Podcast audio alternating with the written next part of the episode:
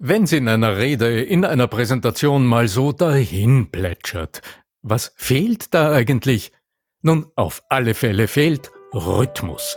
Was du aus der Musik für deine Rede, für deine Präsentationen lernen kannst, das ist unser heutiges Thema. Bleib dran. Der Ton macht die Musik. Der Podcast über die Macht der Stimme im Business. Mit Arno Fischbacher und Andreas Giermeier. Für alle Stimmbesitzer, die gerne Stimmbenutzer werden wollen. Bist du interessiert an der Gratis-Videoserie Nutze deine Stimme für mehr Erfolg? Dann gehst du einfach auf voicesales.com und ich schalte dir im Handumdrehen die drei Videos frei, okay? www.voicesales in einem Wort.com dann bis gleich im ersten Video.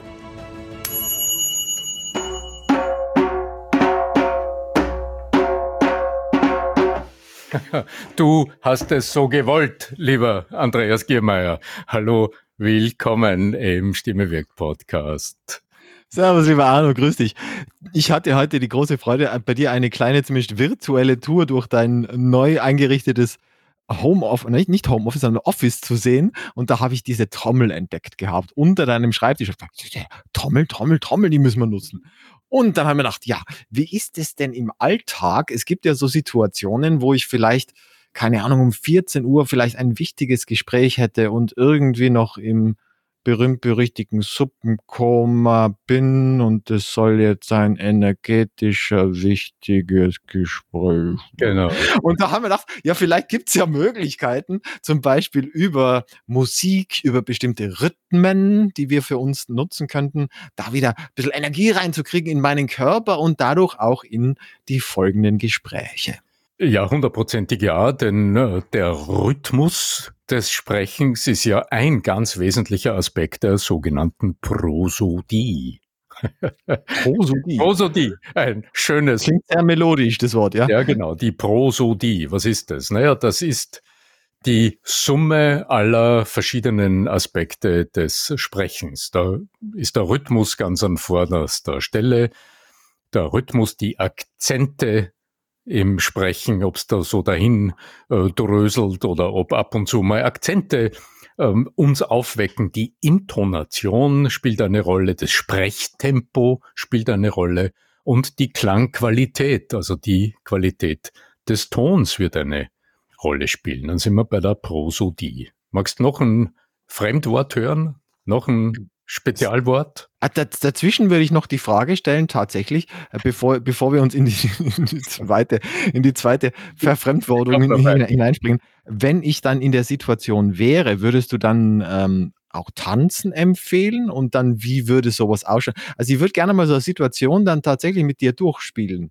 Also die berühmte 14 Uhr Suppenkoma-Situation. Naja, das ist ein klassischer Fall für Warming Up. Denn ja. Aber ich meine jetzt nicht nur Stimme, brr, sondern wirklich auch den gesamten Körper ein bisschen in so. Ja, ich, ich, bin ja ein Freund des Tanzens. Tatsächlich tanze ich ein Lied, das darf mir heute im Homeoffice. Dann schalte ich mir This is the rhythm of the night. Irgendwie so. Und, dum, dum, dum, und dann. Andreas, dann, Widerspruch. Halt, Vorsicht, du hast gerade gesagt, nicht nur die Stimme, sondern den ganzen Körper. Dann frage ich dich, wie willst du denn die Stimme aufwärmen, wenn du nicht überhaupt deinen ganzen Körper aufwärmst? Also unsere Stimme, das, was du alltäglich zum Sprechen nutzt, das ist ja ein unglaublich körperlicher Akt, auch wenn wir es selbst vielleicht so nicht bemerken, weil wir im Alltag also diese Talking Heads erleben, bei denen sich nur im höchsten Fall, naja, das Kiefer kaum, aber die Lippen ein bisschen bewegen oder?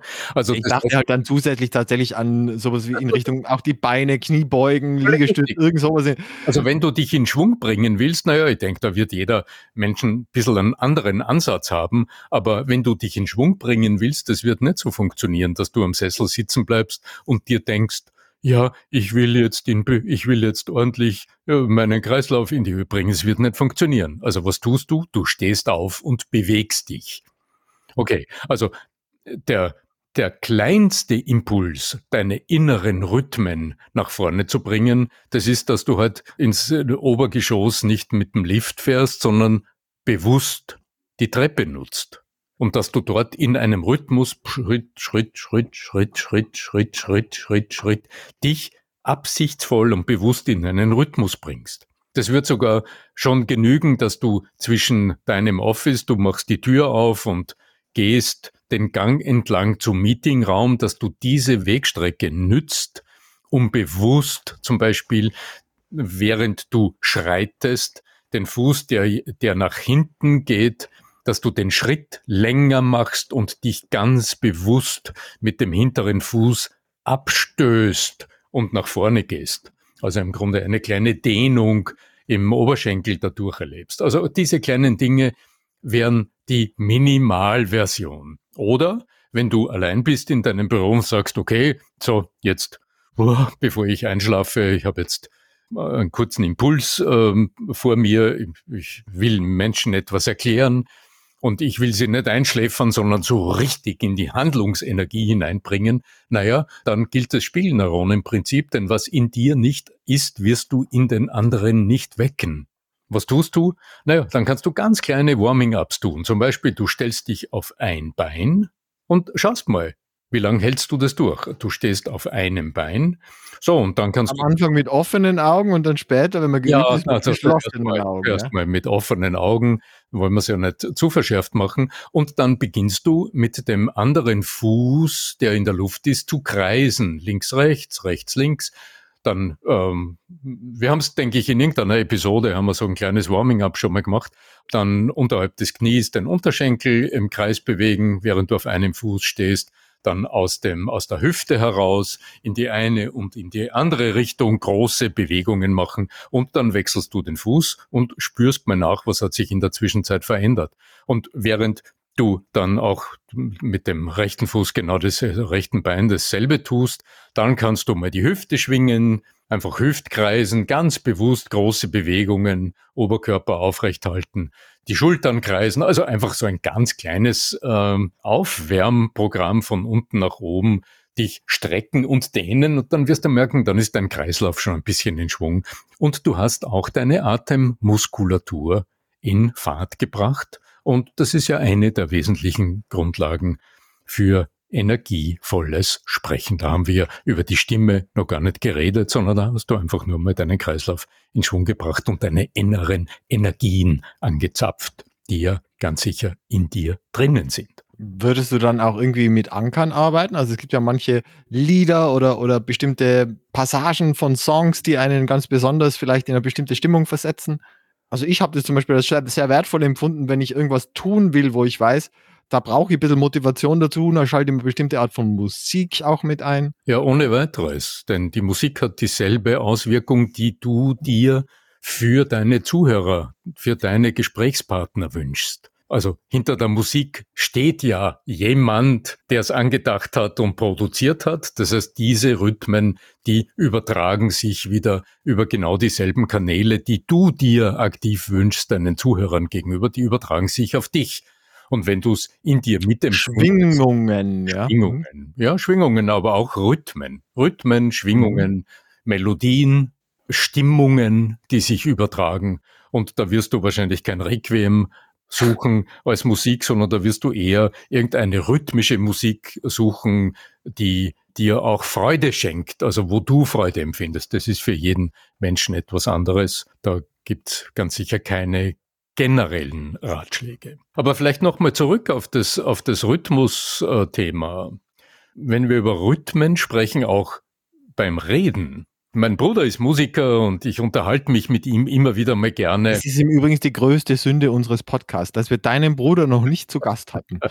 ja, wir werden ihn einladen. So ja, ja. Das werden wir tun. Aber ich unterhalte mich öfter mit ihm über Musik und ich denke, also ich habe noch so gut in Erinnerung, schon vor vielen Jahren hat er mal mit mir so ein bisschen wie soll man sagen, äh, ja, so ein bisschen abschätzig über Musikerkollegen gesprochen. Und da ist mir in Erinnerung geblieben, er hat gesagt, ja, also zu viele Noten, zu viele Noten. Ja.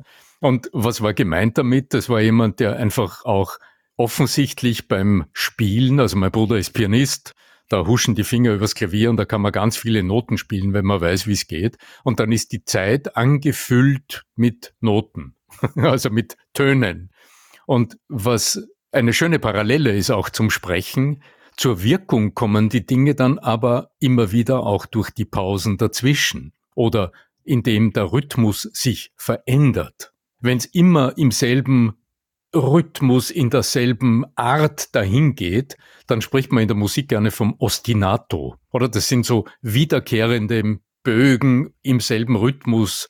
Da gibt's ganz hervorragende äh, Beispiele aus der Musik, wo kleine Veränderungen dann die Spannung erzeugen. Die, die Moldau von Smetana zum Beispiel ist so ein Klassiker. Oder der Bolero von Ravel, ja, wo sich im Grunde so eine Walze aufbaut, aber es ist nie ganz gleich, sondern die kleinen Veränderungen, die sich aufbauen über längere Zeit im selben Rhythmus, die immer weitergehen. Und noch eins drauf tun und noch eins drauf tun. Und jetzt kommt noch eins und es ist derselbe Grundrhythmus, der sich aber aufbaut, dann äh, ist es ein Prinzip, das du für deine Rede genauso nützen kannst. Also indem du zum Beispiel den Bolero. Ja. indem du zum Beispiel Phrasen wiederholst. Ich ah. spreche jetzt. Ich spreche, wie ich will. Ich spreche, wie ich will über dieses Thema. Dann hast du im Grunde so ein ähnliches Prinzip auch in der Rede angewandt. Du hast einen Rhythmus etabliert, den wiederholst du allerdings mit einer kleinen Veränderung. Und die, die magische Zahl drei hat hier, spielt hier eine große Rolle. Du wirst solche solche Phrasenwiederholungen immer besonders wirkungsvoll hören, wenn es sich zweimal wiederholt, also wenn du die Phrase dreimal, dreimal gehört hast. Hat unglaubliche Wirkung und äh, auch bei im Grunde allen berühmten Reden, die du jemals dir, dir anhörst, wirst du ähnliche Rhythmusmuster, also Figuren wirst. I have a dream. I have a dream. I still have a dream. Genau. Ja, ja. Also das sind diese typischen sich aufbauenden, aufschaukelnden Rhythmen, die immer kleine Veränderungen einbringen auf einem, auf einem Grundrhythmus. Mhm. Im Jazz zum Beispiel gibt es den Begriff der Breaks. Also dass sich, dass ein Solist, der spielt und dann ist ein Break. Also eigentlich ja, Break, eine Pause. und das kann unglaublich spannungsvoll sein. Dann baut sich die Spannung in der Pause auf und dann geht's wieder, dann geht's wieder weiter. Eine gute Rede oder eine gute Präsentation, eine gute Erklärung, die du jemandem anderen bringst, die immer nur so dahin geht, immer nur so dahin geht, die wird nicht wirkungsvoll sein, weil du dadurch deinen Zuhörern keine Gelegenheit gibst, das Wichtige zu einem Thema geistig zusammenzufassen. Und die Gliederungspause ist das, was vielleicht der Break, the Break im Jazz ist. Also was uns erlaubt, die Phrase, die wir gerade gehört haben, geistig zusammenzufassen und im Gehirn schon mal zu schubladisieren oder in einen in einen Vorratskarton hineinzupacken. Chunks, Informationschunks, ja, würde ich sagen dazu. Chunks, ja. ganz genau. Inwieweit korreliert Rhythmus mit Intonation? Ja, natürlich. Denn die, äh, wir haben es ja also mit einer Vielschichtigkeit der, des Gestaltens zu tun beim Sprechen. Mhm. Mm, die, äh, die Artikulation zum Beispiel ergibt auch gewisse Rhythmen. Das Konsonantieren, das, was in der Melodie des Sprechens, im Dahinfluten des Stimmklangs, dieser Melodiewellen den Takt schlägt. Das ist zum Beispiel das T, das P, das K, das Z, das S. Also um, jene Laute, die Klangmelodie der Vokale und der Klinger, der Ms und Ns, unterbrechen und wieder Richtung geben. Und auch das hat einen Rhythmus. In der Literatur, speziell in der Lyrik, spielt das eine große Rolle. also so entsteht aus dem Klang, so entsteht, mh, hm, sollte mir was Intelligentes einfallen, so entsteht aus der deutlichen Konsonantierung des Sprechens ein eigener Rhythmus. Und in den alten, aus dem, aus dem Griechischen äh, kommenden Versformen spielen diese Rhythmen eine, eine ganz, ganz große Rolle, wenn es um Jamben geht oder ähnliche Versformen. Das ist dieser Rhythmus, der so dahin geht. Das kann man dann entweder betonen oder als guter Sprecher brechen, so dass der Rhythmus wahrnehmbar ist, aber nicht betont wird, also nicht nochmal vorgespielt wird von einem modernen Sprecher zum Beispiel. Das wäre so ein Zugang.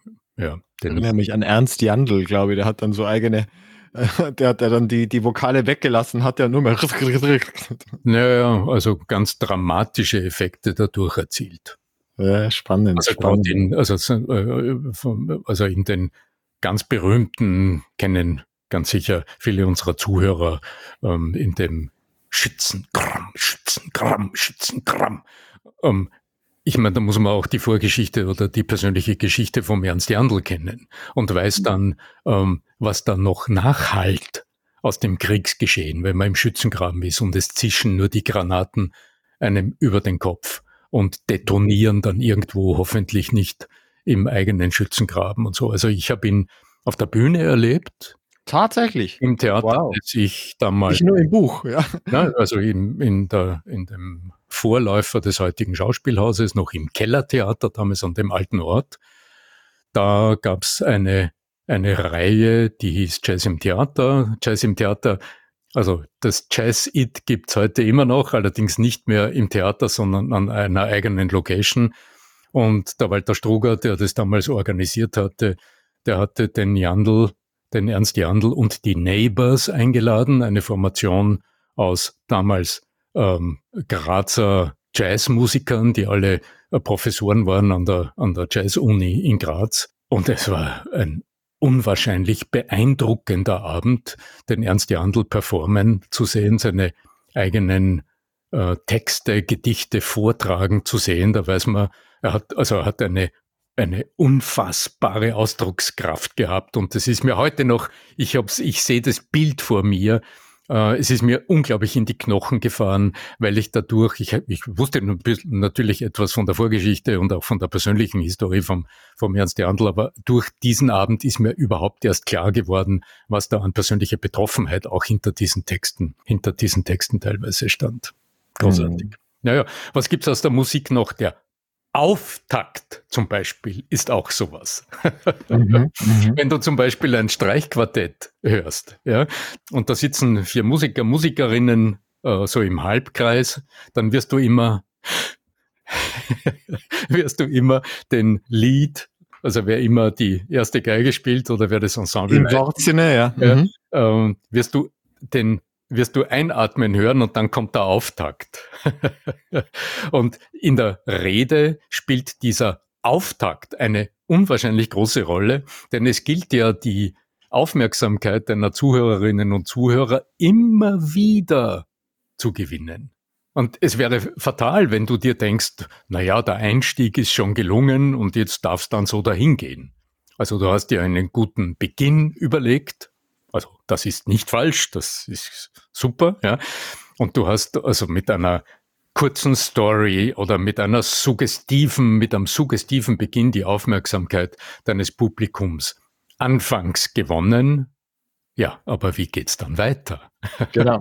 genau. Ja. Und dann gilt es immer wieder, diese kleinen Auftakte zu gestalten und immer wieder durch die Akzente, die du hier äh, inszenierst, immer wieder die Mikroaufmerksamkeit deiner Zuhörer zu gewinnen. Also wie tust du das? Tonal, also wir reden ja jetzt über die, über die paraverbalen Aspekte des Sprechens, aber tu es bitte auch mit Worten. Das magische erste Wort, über das wir schon öfter gesprochen haben, mhm. wäre so ein Werkzeug äh, dafür, ein sprechtechnisches. Und was brauchst du dazu? Ein starkes Wort, mit dem der Satz beginnt, sodass Mhm. Ein Auftakt wirklich in der ersten Silbe des Wortes klangvoll liegt und nicht so ein ja und, und ähm, dann geht's weiter und dann ja ist der Auftakt und die Aufmerksamkeit, die sind dann verschenkt. Ja, Rhythmuswechsel. Auch das ist ein äh, ist etwas, was in der Musik hochwirksam ist und was beim Sprechen aber genauso wirksam ist. Stell dir vor. Ich kenne es ja aus, aus der, aus der Hypnotherapie, also Hypnose, Hypnotherapie, wo allein durch die, der, den Wechsel der, des Rhythmus auch natürlich andere Zustände im Gegenüber getriggert werden. Ja, ja ganz klar. Weil gerade wenn du, ich sage jetzt mit einem Klienten oder Patienten oder was auch immer arbeitest, also in dem Fall meistens Klienten, ähm, möchtest du ja auch bestimmte Wachheitszustände oder, mhm. oder Bewusstseinszustände vielleicht ansteuern und auslösen. Und das tun wir ja immer. Ja, eben. Ich wollte tun halt in dem Fall absichtlich, hoffentlich. Ähm, aber es passiert natürlich auch im alltäglichen Gespräch, ja. Und auch im Vortrag willst du das denn beim im Vor während deines Vortrags nicht? Also ich denke zum Beispiel, du als Expertin, als Experte sprichst gerade über einen wichtigen Aspekt eines Themas und sprichst eindringlich und durchaus energievoll. Okay, so, da, da steigt vielleicht die Geschwindigkeit ein bisschen, du bist im Fluss und sprichst darüber. So, und dann würde es aus meiner Sicht durchaus lohnen, kurz innezuhalten. Mhm. Jetzt wissen deine Zuhörer, aha, also das war jetzt mal das Paket. ja, so, aber jetzt hilf ihnen, das Paket zu schnüren und auf dem Paket zu notieren, was drinnen ist. Also mhm. verringerst du dann die Geschwindigkeit und resümierst nochmal sinnierend, worüber haben wir gerade gesprochen. Mhm. Also was war jetzt das Wesentliche dieses Aspekts? Okay. Hast du Interesse an der kostenlosen Videoserie Nutze deine Stimme für mehr Erfolg? Dann geh einfach auf voicesales.com www.ecom und ich schalte dir drei Videos frei, die dir zeigen, wie es geht. Warum nicht gleich ausprobieren? www.voicesales.com Rhythmus in deine Erklärungen, in deine Präsentationen, in deine Vorträge hineinzubringen, ist also durchaus ein, man würde sagen, vielschichtiges äh, Thema. Ja. Ich kann nur ich kann nur empfehlen, auch beim Musik hören. Also wenn du Radio hörst und du hörst Musik, ganz egal, welche Art von Musik du hörst, horch mal hin und horch mal, was sagt dir der Aufbau dieses Songs, den du gerade hörst oder dieses, dieser Komposition, die du gerade hörst. Was sagt dir das? Was gibt dir das an Impulsen für deinen nächsten Vortrag, für deine nächste Präsentation? Wie kannst du diese Rhythmuswechsel, diese Akzente, diese Unterschiede in der Intonation, im Sprechtempo und in der Qualität deines Klangs und deiner Vorgehensweise, wie kannst du das, was man also Prosodie nennt, wie kannst du das gut nutzen? Ich habe dir übrigens noch ein, äh, so zum Abschluss ein Fremdwort versprochen, oder? Einen, einen Fachbegriff. Genau, Prosodie, das sind die suprasegmentalen Merkmale von Gesprächen und Präsentationen. Prosodie. okay. Ich bin, ich bin ganz platt, ich bin ganz platt.